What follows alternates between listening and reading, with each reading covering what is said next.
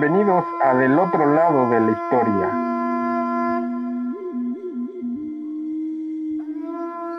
Hola amiguitos, estamos aquí en un nuevo capítulo de su programa preferido Del otro lado de la historia. ¿Cómo estás, Pedrito Muy bien, ¿y tú, Alexa Jokel?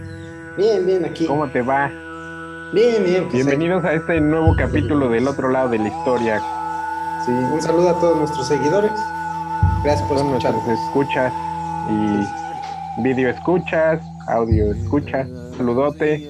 Recuerden darle suscribirse a nuestra página y también a nuestras redes sociales para que puedan tener complemento de todo lo que platicamos en este podcast.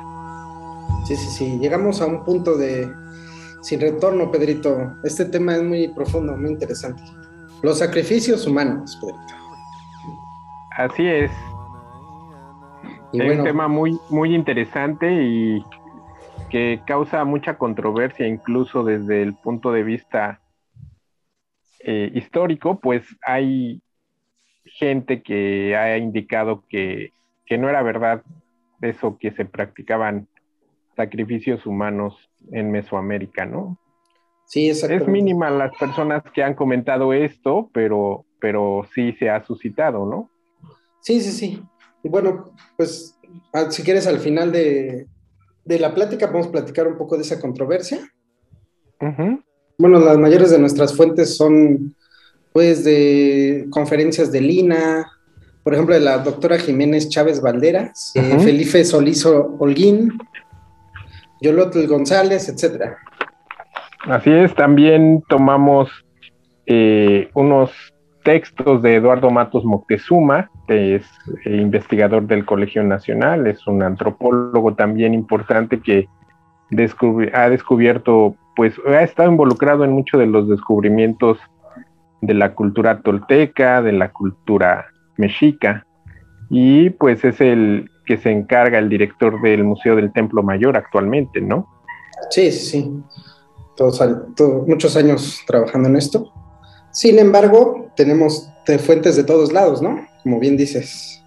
Así es, hemos consultado varias fuentes para platicar acerca de este tema que es muy interesante y que por un lado también de manera histórica es una forma de, por parte de los españoles de, indicar que aquí había bárbaros, ¿no? Y que es, ha sido una forma de legitimizar la conquista por parte de ellos. Sí, son temas que vamos a tratar de desmitificar, ¿no?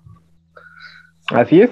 Y este bueno, esperamos eh, poder eh, tocar lo más que se pueda de, los de este tema y pues eh, resumir porque es un, es un tema muy amplio en esta pequeña charla que vamos a tener el día de hoy.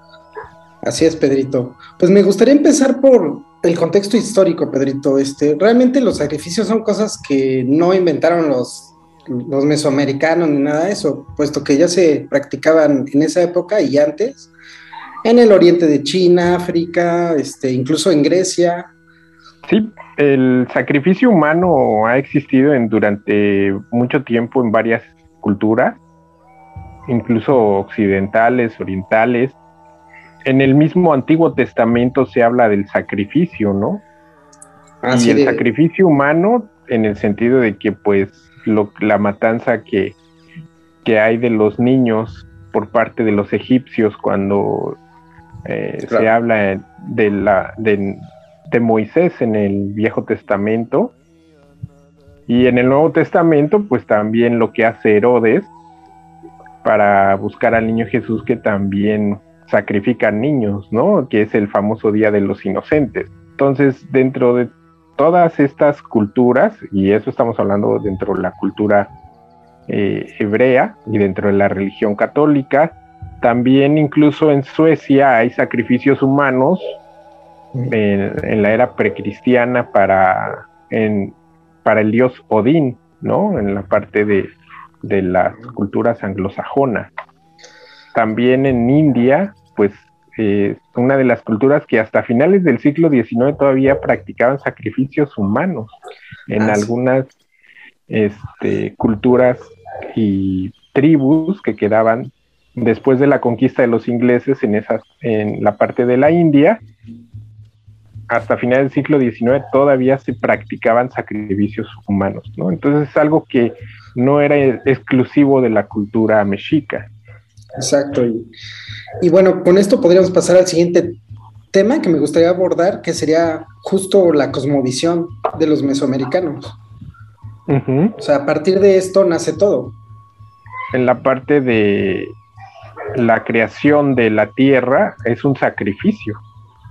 Exactamente, que, que es un sacrificio que hicieron los dioses, entiendo, para crear el sol y la luna, ¿no? Efectivamente, y no solo el sol la luna, sino también todo lo que es la cosmovisión eh, de los mesoamericana de los mexicas, ¿no? Los dioses se crean a partir de un sacrificio. Otro mito que hay en los códices es la creación del cielo y la tierra, Pedrito donde se dice que los dioses partieron de en dos a un ser primigenio, el cielo y la tierra, del cual nacería Tlaltecutli, la diosa tierra, y de ahí nacerían a su vez los frutos. Pero esta, que, esta quería cambio corazones humanos. Este tema es importante porque de ahí se ve que en la cultura mesoamericana es muy importante la cuestión de la dualidad, ¿no? El cielo, la tierra, lo mojado, lo seco, etcétera. Así es, la luz, la noche, la oscuridad, el día. Y, justamente mencionando este mito que tú acabas de comentar, Alex, los mitos eh, relacionan a los dos principales dioses, a Quetzalcoatl y a Tezcatlipoca. Que es el dios de la guerra, ¿verdad? Tezcatlipoca. Así es. Sí, de ahí también, fíjate que encontré otro, otro mito que le llaman el de la guerra sagrada, no sé si ese lo, lo conoces. Sí, sí, que comienza eh, por parte del sol, que manda a la tierra a 400 guerreros Mishkoa. Exactamente, para que hicieran la guerra y alimentaran a los dioses.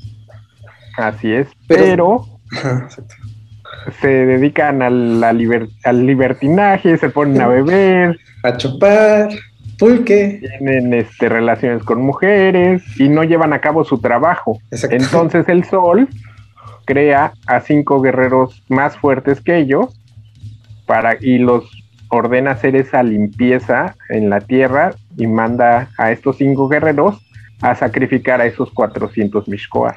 Sí, está padre ese mito porque también habla un poco de su proceso de la guerra, lo que hemos hablado en otros programas, ¿no? Que, que gran parte de la vida de los aztecas pues era esa, esa batalla, pero pues justamente no para matar al, contrario, sino para traer gente para sus, sus, ritos, como en este caso el sacrificio. Así es, y de hecho, al sacrificarlos a estos miscoas, se forma, eh, es el equilibrio entre el sol, el cielo y la tierra. Exactamente. Fíjate que también en, en el libro muy famoso del Popol Vuh, hay otra historia muy parecida a esta de la guerra sagrada. Pero ahí más bien cuentan que los dioses primero hicieron a los hombres de como de la tierra y cuando nacieron pues, realmente no tenían ningún conocimiento, o sea, sea, eran como torpes y no, no ni siquiera hablaban. Entonces los dioses dijeron, no, pues esto no sirve. Después hicieron unos de con base del maíz y ya empezaron a meterle su propia sangre. Pero ahí como que se, pasaron de la raya porque, porque los hicieron muy, muy sabios y luego, luego lo reconocieron a los dioses y, ya sabían este, para qué habían existido y eso. Entonces los dioses dijeron, no, no, estos vamos a deshacerlos porque, porque como que saben mucho, ¿no? Y entonces hicieron otros, pero con, con, menos sangre y menos elementos. Y entonces, entonces ya eran un poco más maleables para que hicieran caso a los dioses. Así es, que siguieran o que fueran agradecidos y siguieran sus órdenes. De hecho, la variante dentro de la mitología mexica es que Quetzalcoatl baja al inframundo eh, huesos de generaciones pasadas y se presenta con el dios del Mictlán, que era Mictlán Huichi, y pasa una serie de pruebas para que pueda regresar a la tierra con estas dichos, con estos huesos o con estos desechos los Juárez son molidos por una diosa que es la diosa Quilatzli. Y entonces Quetzalcoatl y otros dioses ofrecen su propia sangre procedente de sus lenguas, de sus eh, partes eh, nobles, bueno, de sus partes nobles o, sus o aparato reproductor y lo mezclan junto con los huesos para formar los cuerpos de los mortales. Ellos en la mitología narran que el dios Quetzalcoatl es quien les da forma y vida. Entonces el cuerpo de los hombres es formado a partir de cenizas o bien de maíz molido. Por eso es que se dice que somos eh, hijos del maíz, ¿no? Sí, tal cual. En ese sentido, los mexicas tenían una palabra para decir esto que dices del hueso, que se llamaba omisetl, que significa hueso frío, lo óseo o lo que coagula. Entonces no solo es el hueso, sino también la sangre que extrae de él, ¿no? O como tú lo quieras interpretar. Así es. Y al finalizar, el hombre nace de toda esa mezcla, de todos esos ingredientes. Y aparte que, que recordemos que el sacrificio, el significado es, eh, dentro, o su significado etimológico es hacer sagrado algo, ¿no? Claro. Ah, muy bien, sí, lo definiste perfectamente. A partir de ahí, pues es el simbolismo que representa un sacrificio. Y los sacrificios, pues eh, no eran como se nos ha dibujado en las películas eh, de, de, Hollywood o algunas donde se representa un sacrificio, donde era muy sanguinario, sino que era un proceso más bien religioso, donde las figuras que representaban a los dioses en la tierra o a los que iban a ser sacrificados, pues era muy simbólico. Sí, incluso de esta cuestión surge una interdependencia vital entre los dioses y los humanos. O sea, eso realmente le da una importancia fundamental al ser humano, porque sin ellos no existirían los dioses ni, ni al revés, ¿no? Así es. Pero también a partir de ahí es el equilibrio donde el hombre tiene que sacrificar para obtener respuesta de los dioses. ¿no? Por ejemplo, mucho tiempo se dio en algunas culturas la relación de la fertilidad con el sacrificio de niños o de mujeres embarazadas. Mm, Esto era para que hiciera fértil la tierra y también el nacimiento de más niños dentro de la misma sociedad, ¿no? O dentro de la misma cultura. Y bueno, Pedrito, en cuanto de lo que comentas de, de la simbología de las partes del cuerpo humano que se ofrecían a los dioses, la doctora Jiménez Chávez Valderas de Lina hace una separación muy interesante de las partes que sacrificaban qué tipo de simbolismos tenían más o menos. Por ejemplo, la cabeza le llamaban el tonali, que significaba la fuerza, calor y vigor. El corazón era la, vitalidad, voluntad, que ellos llamaban chalchihuitl, que es la vitalidad, fuente del conocimiento, tendencia a afecciones, de memoria, voluntad, tenía que ver con cosas del, del cerebro y de la inteligencia. Y el hígado, que el hígado se ofrecía a los dioses porque tenía que ver con cosas de pasiones, inframundo, y le llamaban Iyolotl.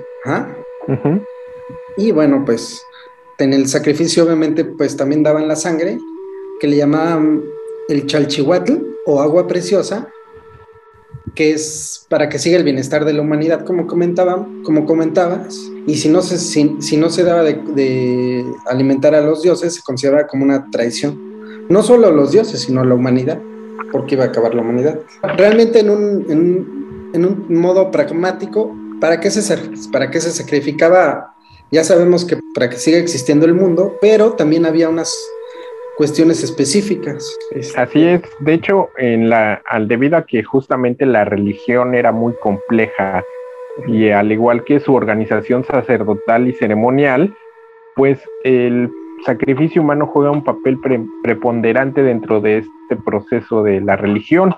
De hecho, hay un códice que es el Códice Maritense, donde los informantes de Fray Fernandino de Sagún recaban toda esa información de los eh, diferentes rituales que se llevaban a cabo, tanto en el año como por festividades, porque hay algo muy simbólico dentro de este proceso del sacrificio no se llevaba el sacrificio simplemente porque no sucediera algo como que no lloviera o ah, por la sequía, sino que, o por una guerra, sino que tenían fechas dentro del calendario donde tenían un significado los ritos de sacrificio en diferentes épocas del año y para todos los dioses, o sea, no solamente era para uno. Como lo recordaremos en, cuando hablamos de la sociedad azteca, de la sociedad dentro de la sociedad mexica, pues los guerreros que eran y los sacerdotes que eran una parte muy importante dentro de la hegemonía de las clases, había nos se capturaban principalmente a los eh, prisioneros. No se trataba de matarlos dentro de la batalla, sino que para los guerreros era muy importante regresar con un con una persona como, como un prisionero de guerra. Sí, de hecho estaba leyendo, estaba leyendo que a la hora de tomar a su prisionero, también se hace un lazo entre el prisionero y el, y el combatiente de padre e hijo. Se volvía su hijo. Así es, porque en algunas ocasiones dentro de esta festividad que o dentro del proceso para que sean sacrificados viven con la familia del, ah, del guerrero que los captura durante todo ese proceso y es parte de la familia. Ah, esa parte no la sabía, pero... En algunos casos llega a ser tal la convivencia que el guerrero acompaña a su prisionero hasta la muerte y en otros casos también había duelos a muerte donde los entrenaban y bueno, ya cuando se llegaba el ritual de sacrificio, combatía contra guerreros, pero pues con diferente tipo de, eh, no, con las mismas armas, pero no iba a tener escudo, no tenían el mismo ropaje, ¿no? Había otros que eran seleccionados e incluso tenían, eran hasta casados con doncellas para revivir o significar a un dios, ¿no? Sí, incluso esas personas les, les llamaban los personificadores. También antes tenían que ser un poco purificados y como dices, después, después de que eran purificados, prácticamente eran como los dioses en la tierra, ¿no? Vestían como ellos y los trataban como e-, ellos. Y ellos creían que Era realmente... la representación de los dioses en la tierra, así es. Exactamente.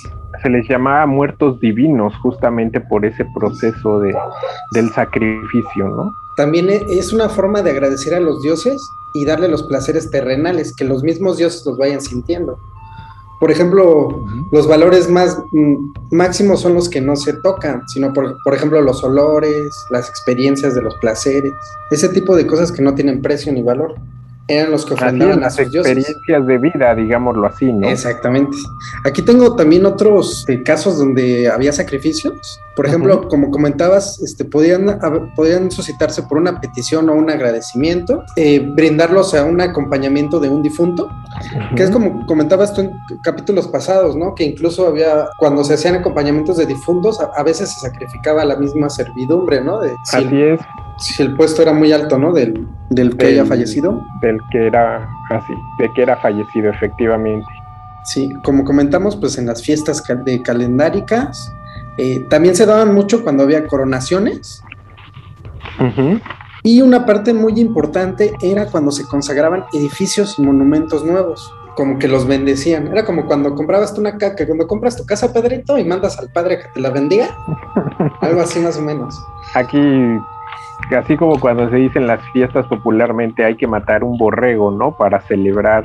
Exactamente. Está sacrificando realmente a un animal para honrar el hecho de tener una casa, pero ellos lo hacían, como tú lo dices, eh, buscando honrar al dios o el lugar donde iba a estar ese templo, o al dios por el cual se emergía ese templo. Eso también es muy importante. Exacto. También este, dijiste algo importante hace rato, ¿no? Había ocasiones que no, no solo sacrificaban humanos, sino en múltiples ocasiones sacrificaban animales.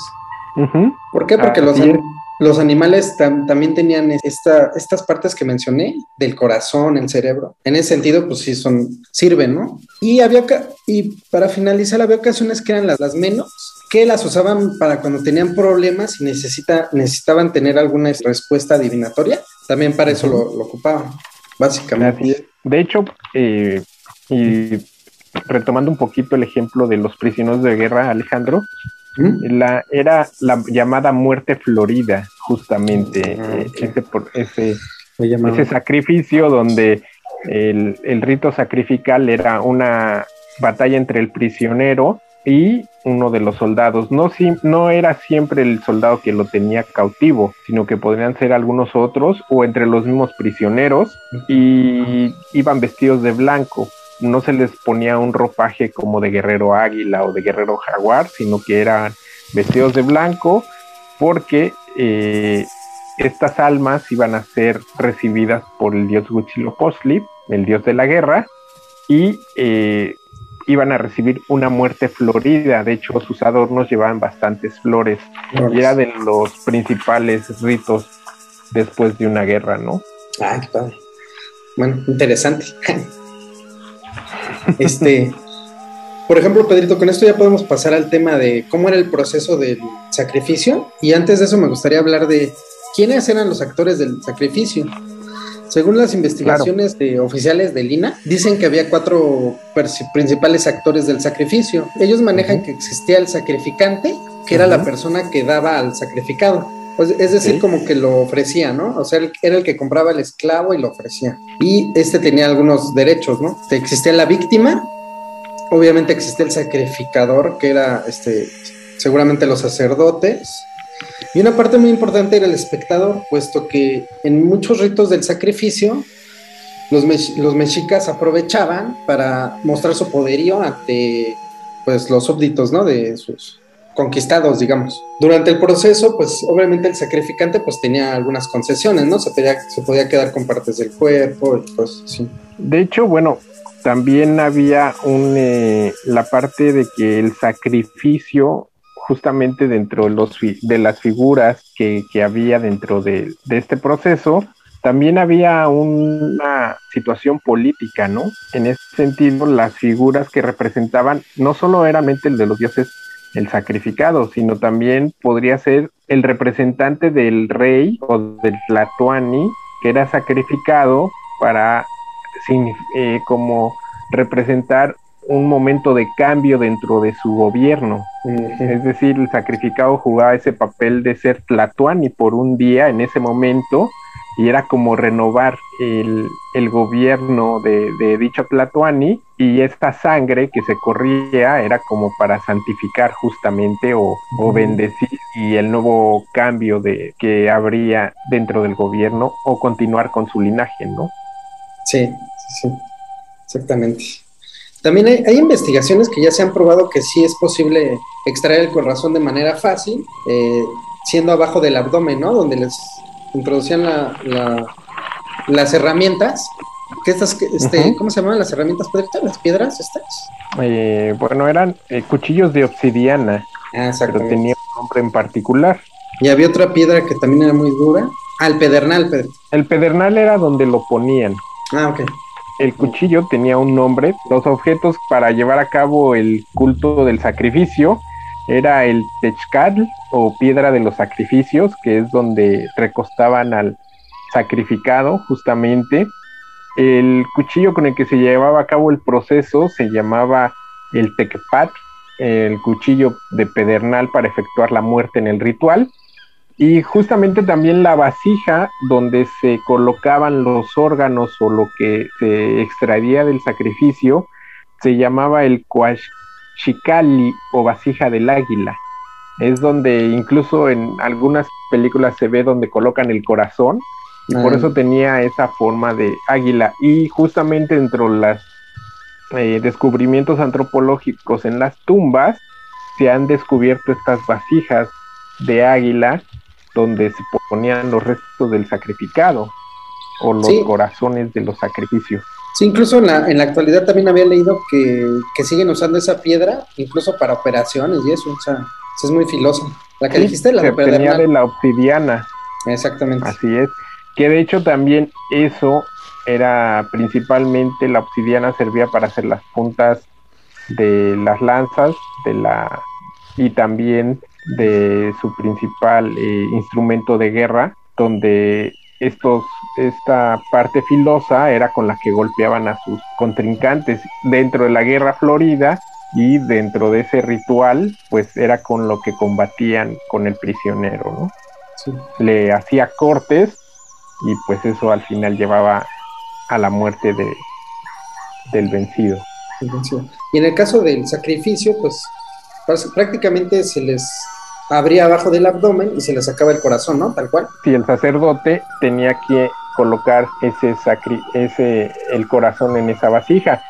En otros sacrificios incluso se habla de que el mismo sacrificado subía las escalinatas del templo él solo para llegar a, y él se recostaba con la ayuda, ni siquiera lo sostenían, él solo llegaba, se recostaba en la piedra y se llevaba a cabo el proceso del sacrificio o la ceremonia. Algunos, en algunos lugares sí se habla de que eh, culturas como la tolteca o como la, los zapotecas sí había decapitamientos. Eso es muy importante mencionar. El empalado de las cabezas, ¿no? Sí, incluso en, el en la decapitación que decías, ya se ha probado que sí hubo muchos ahí en este en el centro. En el Templo Mayor. En el Templo Mayor. De hecho, ahí hay una piedra muy famosa donde están todos los cráneos colocados. ¿Cómo se llama, Alex? Ah, sí, es el Zompantli, los Zompantlis. Así es. Sí. Ahí se colocaban las cabezas de los sacrificados y se exhibían. Sí, exactamente. De hecho, hay, hay una nota simpática que mucha, mucha gente por muchos años este, no creía algunas, algunas crónicas de los españoles que decían que al lado de los zompantlis había como torres de cráneos, les parecía una exageración, pero hace poco tiempo, no sé, hace menos de 10 años o 5 años, en la calle de, en el centro, en, creo que en Uruguay o algo así, se, encontra, se encontraron los zompantlis y al lado se encontraron justamente esas, esas torres, ¿no? Esas torres con, con los cráneos que al parecer, según la teoría de, la gente de Lina, en los zompantles, cuando se iban rompiendo los cráneos, esos cráneos que sobraban los, iban, los usaban para... Ya sabes que con los mexicas nunca había desperdicio. los colocaban ahí, iban suplantando, ¿no? Sí, sí, sí. Entonces, esto de los zompantlis es parte como que ya de, digamos que después del sacrificio, otro tipo de ritual post-sacrificio, ¿no? Así es. De hecho, era una manera de como representar de manera icónica el número de sacrificados que llevaban en ese periodo de tiempo, ¿no? Y de hecho hay, el más grande es justamente el que se tiene en el Templo Mayor, si no lo han visto pueden visitarlo, pero también se han encontrado zumpantlis en Tula Hidalgo, en, este, en La Venta, en Tabasco también, y también en Chichen Itzá hay zompantlis. Los mayas también practicaban eso. Sí, todo, este, como decía los zompantlis, pues son, son muestra del tratamiento póstumo que tenía el, el, sacrificado.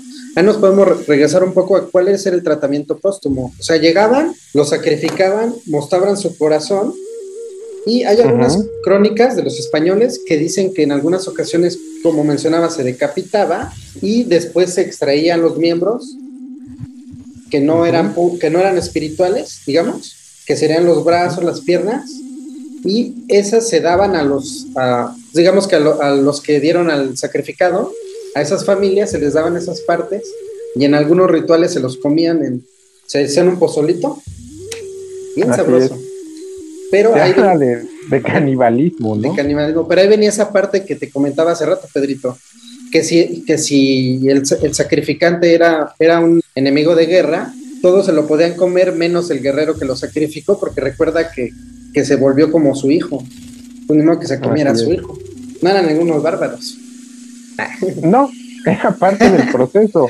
De hecho, adicional a esto que mencionas justamente, el, el, tema donde había rituales donde incluso se desollaba al sacrificado y con los restos de la piel se la colocaban encima y danzaban en, la, en alguna festividad, ¿no? Sobre todo cuando como que representar lo viejo contra lo nuevo, si mm. sacrificaban a un viejo, desollaban su cadáver y eso lo usaba el danzante joven como ropa. Sí, había. Para llevar a cabo la danza, ¿no? Seguramente había infinidad de variantes, como hay infinidad de dioses. Por ejemplo, eh, en, varios, este, en varias fuentes coinciden que cuando había, no había lluvias, eh, la manera que le gustaba al dios Tlaloc para que, este, que lloviera.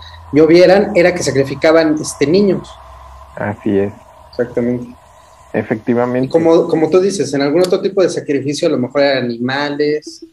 Obviamente, obviamente lo, lo, que sí, lo que sí coinciden muchos antropólogos era cuando eran sacrificios de personificación, casi nunca eran esclavos de esclavos, por ejemplo. No, se elegía algún miembro de. De la familia incluso. O, si era un esclavo pasaba por un, todo un rito de purificación y todo eso. Sí, de hecho duraban hasta un año, así como, por ejemplo, hoy en día podríamos comparar eso con lo que representa la persona que en Iztapalapa hace una representación de, de Jesús, pues es un proceso de purificación durante un periodo de tiempo. Igual, en algunos eh, sacrificios, estos eran, eh, hasta llegaban a casar a estos sacrificados con, con, cuatro esposas y ellas iban a ser las compañeras del, en el viaje a llevarlo hasta la piedra de los sacrificios.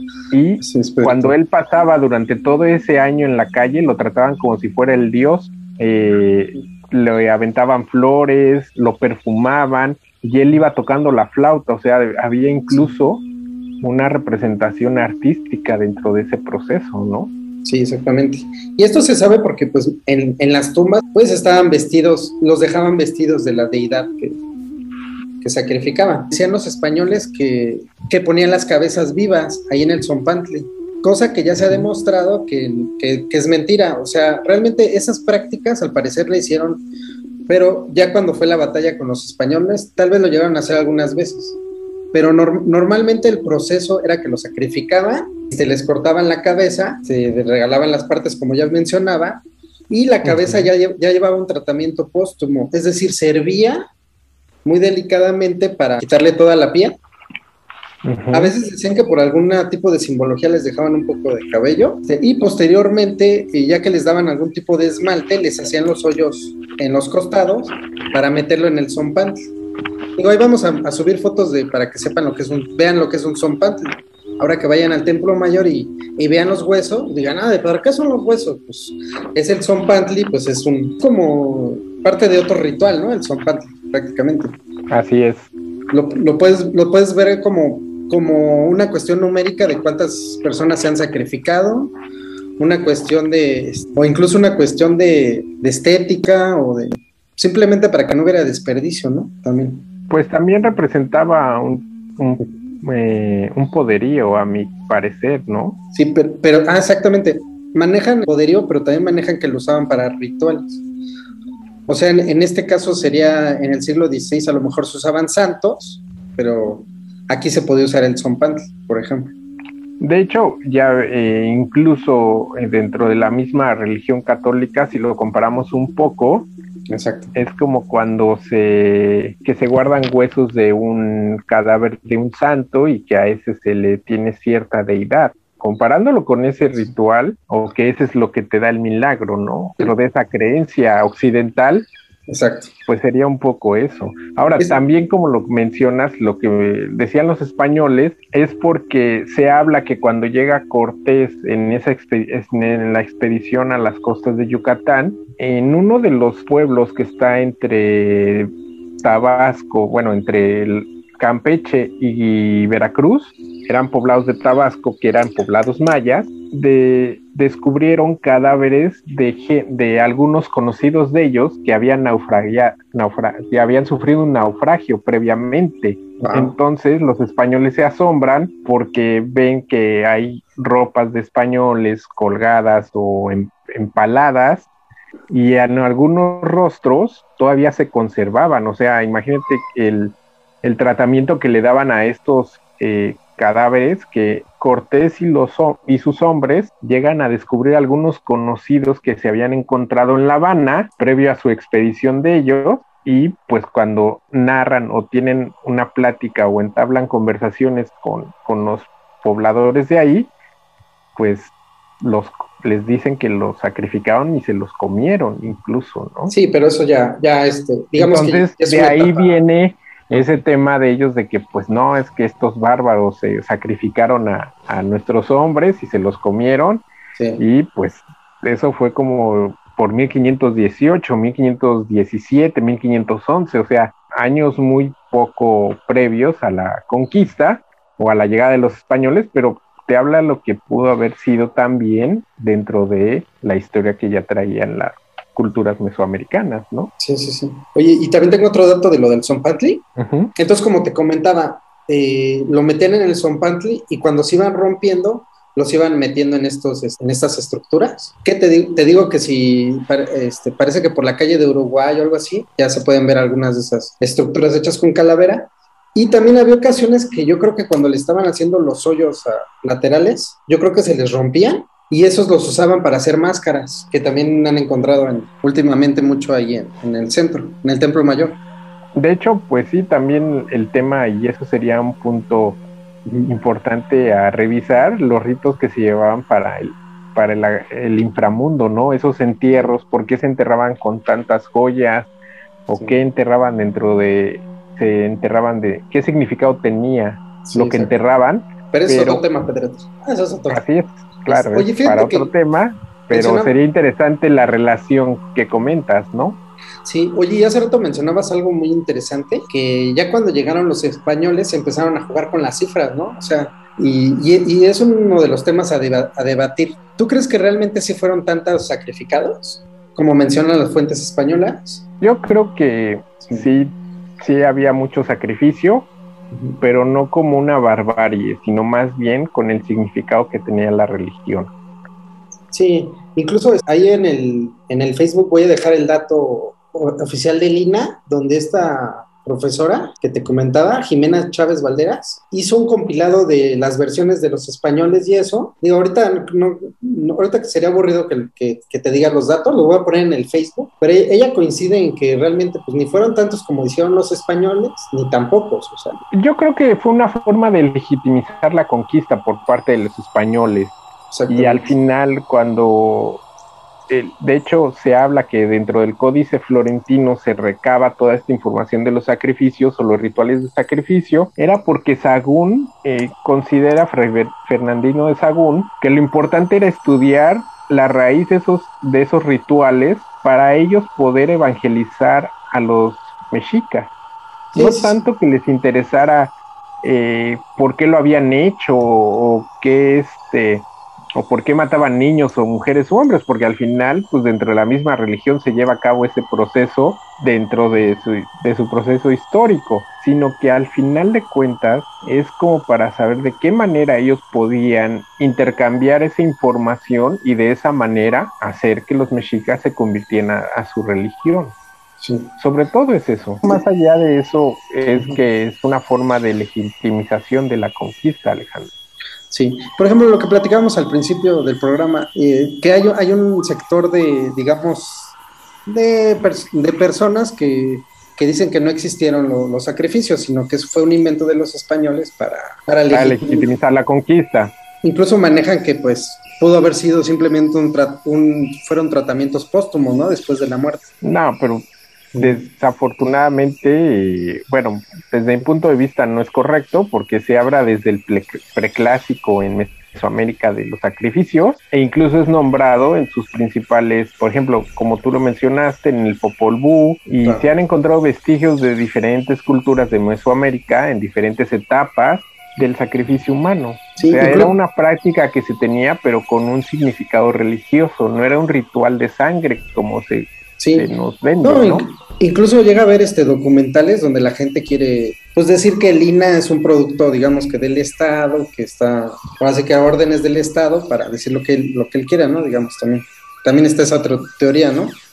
Tal vez, pero para mí Dentro del proceso histórico y dentro del proceso antropológico, la realidad es que sí existían sacrificios, que está demostrado que no solo fueron en nuestras culturas mesoamericanas, sino que es una práctica que se llevaba a cabo por parte del ser humano, por parte del hombre, dentro de diversas partes o etapas de la historia. Más bien ahí, como tú lo dices, es como para disfrazar un poco el tema donde, bueno, es que los mexicas o los mayas eran muy inteligentes y, desarrollaron mucho conocimiento, pero llevaban a cabo esta práctica bárbara. Pero para ellos no era una práctica bárbara, sino que era un proceso para honrar a sus dioses. Sí, y toda su vida para obtener para llevar a cabo un equilibrio entre, el, entre la tierra y sus deidades.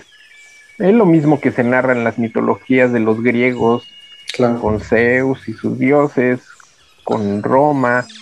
O sea, es una práctica común. Incluso los romanos pues sacrificaban a, los que conquistaban, ¿no? La forma de, empalarlos, de crucificarlos. Era un, era un sacrificio, no era nada más. Claro. Y digo, ya, ya no nos vayamos a lo que hace el occidente a los españoles cuando llegan a la Santa Inquisición. Lo que llevan a cabo es tortura y sacrificio humano, prácticamente. y eso sí se consideraría para el punto de vista más bárbaro.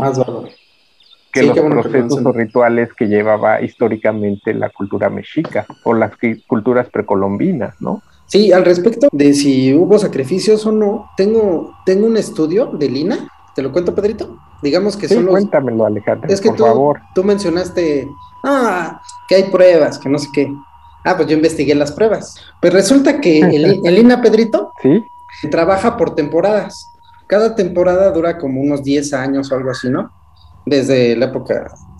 Entonces resulta que en la séptima temporada, que está, estamos hablando de entre, no sé, el 2009, más o menos, 2010, 2009 ya existía la, tecnología forense. Entonces, a partir del 2009, el, el, INE empezó a practicar, bueno, no sé si a partir del 2009, pero en el 2009, en esta temporada, se, empezó a hacer estudios del Templo Mayor, los cuales arrojaron que efectivamente sí hubo sacrificios, porque se encuentran, pues, los cortes, eh, de, un tipo de sacrificio, se encuentran pues, los huesos de niños y parece que sí, hay forma de comprobar, ¿no? Todo eso. Y además explicaron un estudio nuevo que está en los huesos que tiene que ver con la alimentación. Entonces esos estudios arrojaron que también muchos de los sacrificados eran gente de Tenochtitlan y muchos, muchos eran foráneos.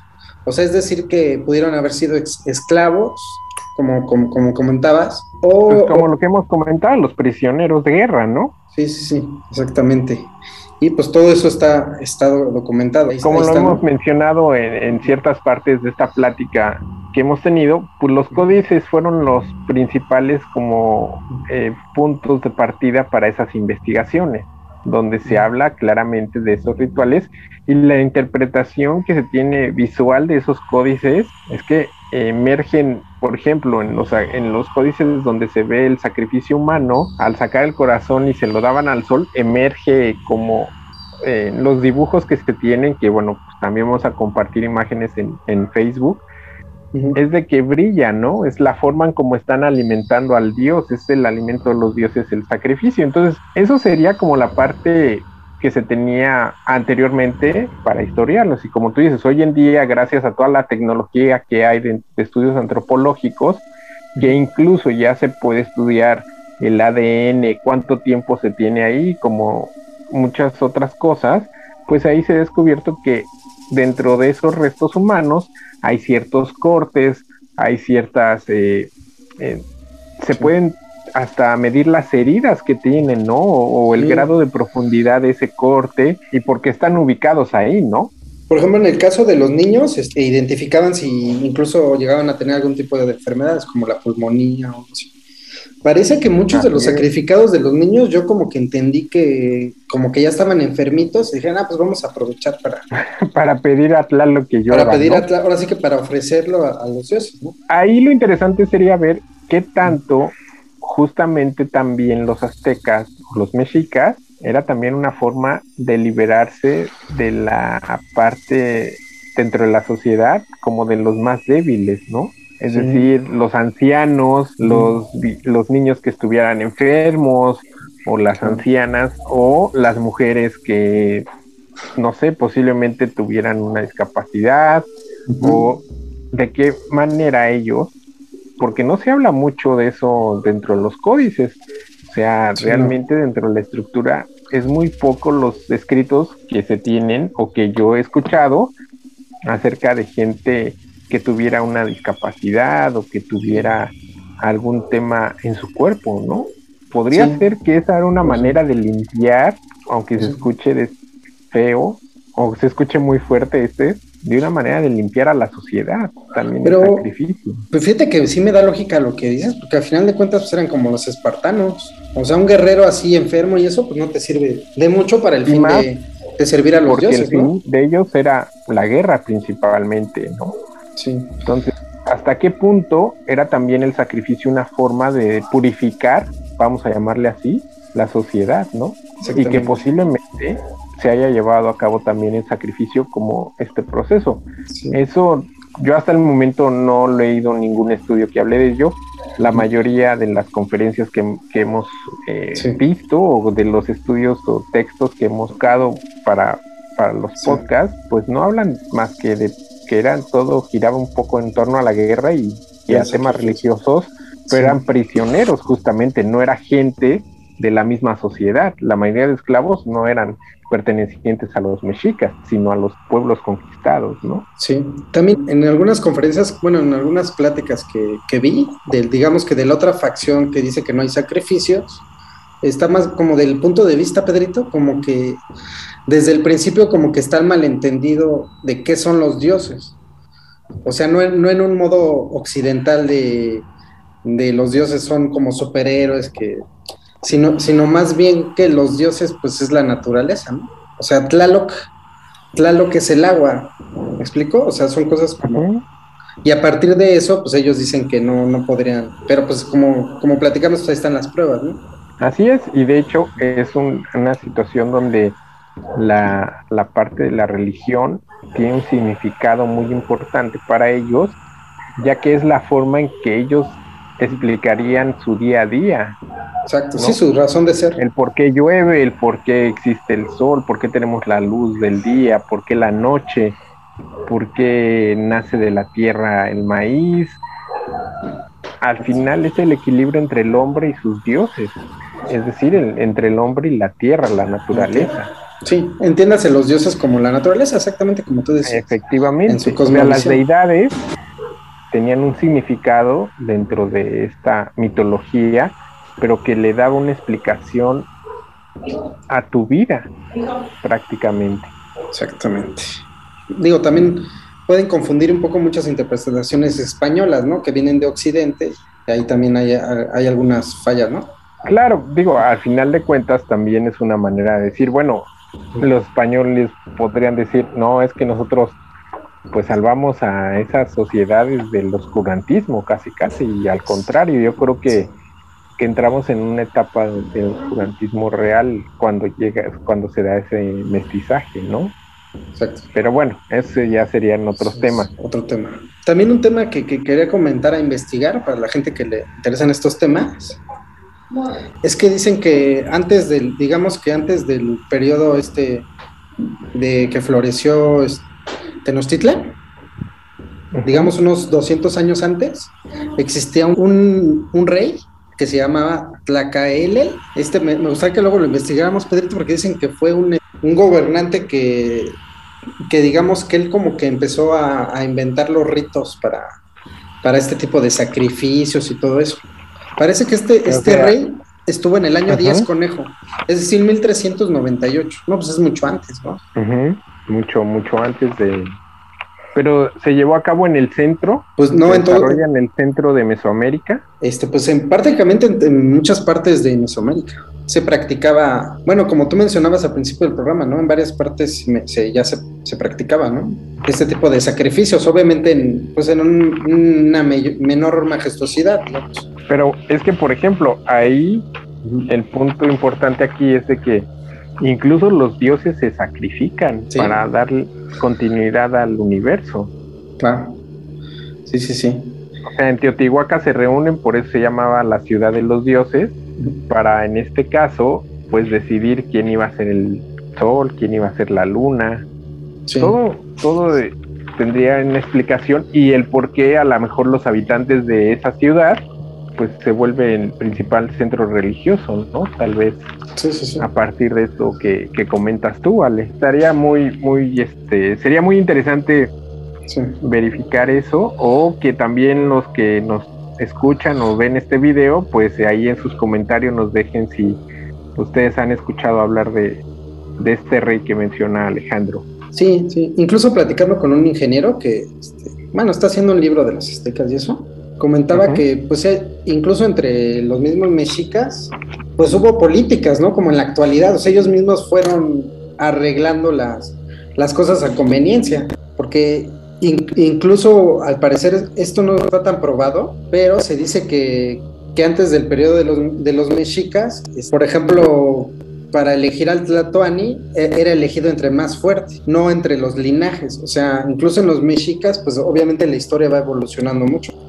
Entonces, por lo cual el sacrificio, pues también seguramente evolucionó mucho, ¿no? Hasta la llegada de los españoles. Creo que el sacrificio también iba en base a cómo iban armando el proceso religioso y la calendarización de los mismos, ¿no? Sí, o sea, digamos que el rito lo, lo, iban modernizando, pero al final de cuentas pues era lo mismo, era para, para que el universo siga existiendo y seguir sirviendo a los dioses, ¿no? Y a, alimentar a los dioses al final de cuentas, ¿no? Tal cual, tal cual, Pedrito. También hecho, desde los mayas y desde el Popol Vuh se habla de sacrificio. Sí, también encontré un dato interesante que hace rato te comentaba que, que sacrificaban muchos animales obviamente, entre las fiestas, me imagino que no eran tan importantes, pues en lugar de humanos echaban a los animales. Y de ahí nace el famoso mito del zoológico de, de Moctezuma, ¿no? Moctezuma, que está muy probado que realmente no fue un zoológico, sino fue una especie de, como de reserva para sacrificios.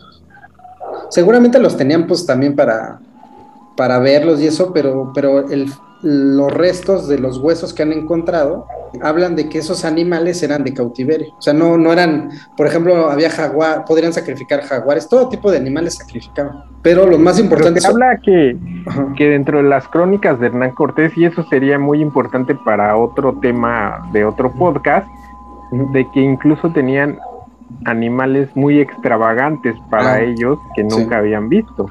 Sí, Entonces sí, ahí sería importante ver qué tipo de animales o si había, eh, estaba seccionado justamente este lugar para que a lo mejor unos fueran destinados para el sacrificio, otros incluso podría ser para recabar las plumas de los de las aves que eran muy eh, exóticas, que eran las plumas que se recababan para los penachos y que tantos otros se habían encontrado dentro de esas expediciones o conquistas que llevaban a cabo los los mexicas, ¿no? Entonces, yo creo que eso da para otro podcast, ¿qué te parece? Sí, Pedrito, sí, yo creo que sí. para pues validar esa información que comentas tú de, del diplomado. Para la gente que quiera clavarse más en el tema, hay un libro que la verdad no he leído, pero, pero mencionaron. Pero es importante el título, ¿no? Pero es importante el título por si se quiere saber más. se llama Muerte, Círculo de la Vida, de Alfredo López Sostli que está en, las tesis de la UNAM. Me parece que tú buscas así en las tesis de la UNAM y le pones muerte, círculo de la vida y el autor. Y este libro está pues más, clavado en esa onda, ¿no? De los ritos y todo eso. Pues, ¿cómo ves, Pedrito? Pues así es, así el tema que pues da para mucho, ¿verdad? No, de hecho, el tema del sacrificio yo creo que es un tema que va a seguir dando junto justamente con la tecnología que hay hoy en día.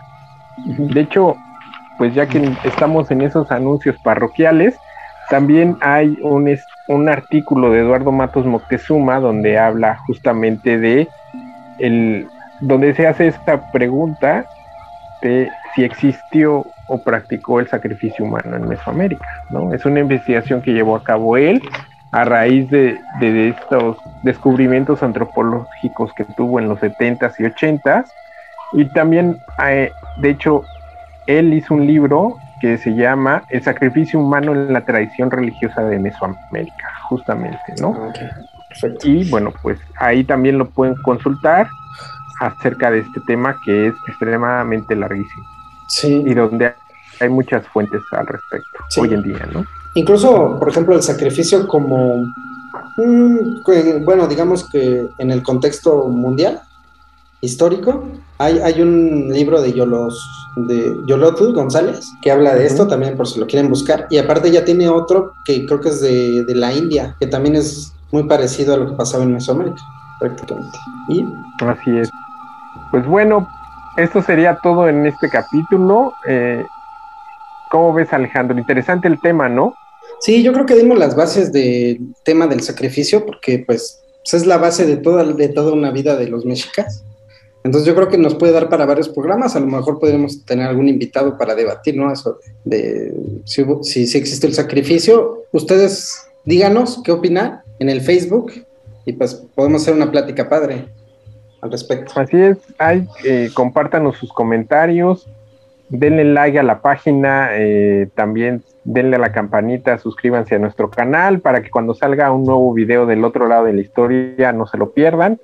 E igual sus comentarios, si tienen un aporte, también lo pueden poner en la página, compartirlo en nuestra página de Facebook respecto a este tema que es muy extenso porque va de la mano prácticamente con, junto con la religión, ¿no? Sí, sí, sí. Y este, después tal vez podríamos debatir cómo ha influido todo eso en la actualidad, que igual y tenemos ciertas cosas que no han cambiado mucho, pero bueno. Así es, Alejandro. Pues Muchas gracias por escucharnos. Recuerden suscribirse. Un saludo a todos desde Chichen Itza. Y pues bueno, pues nos vemos en la próxima, Alejandro. Hasta luego. Un saludo desde México, en Tenochtitlan. Y no se sacrifiquen, gente. Nos vemos del otro lado de la historia. Nos vemos del otro lado de la historia.